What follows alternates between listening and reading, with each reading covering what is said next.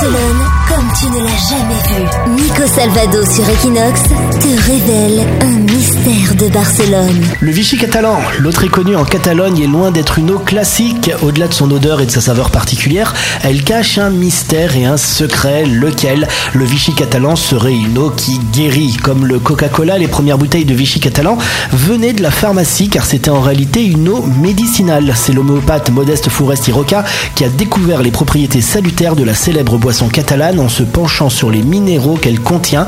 Une eau locale qui est aussi bonne pour la santé qui n'en finit plus de s'exporter au-delà des frontières de la Catalogne puisqu'aujourd'hui 50 pays à travers le monde en profitent.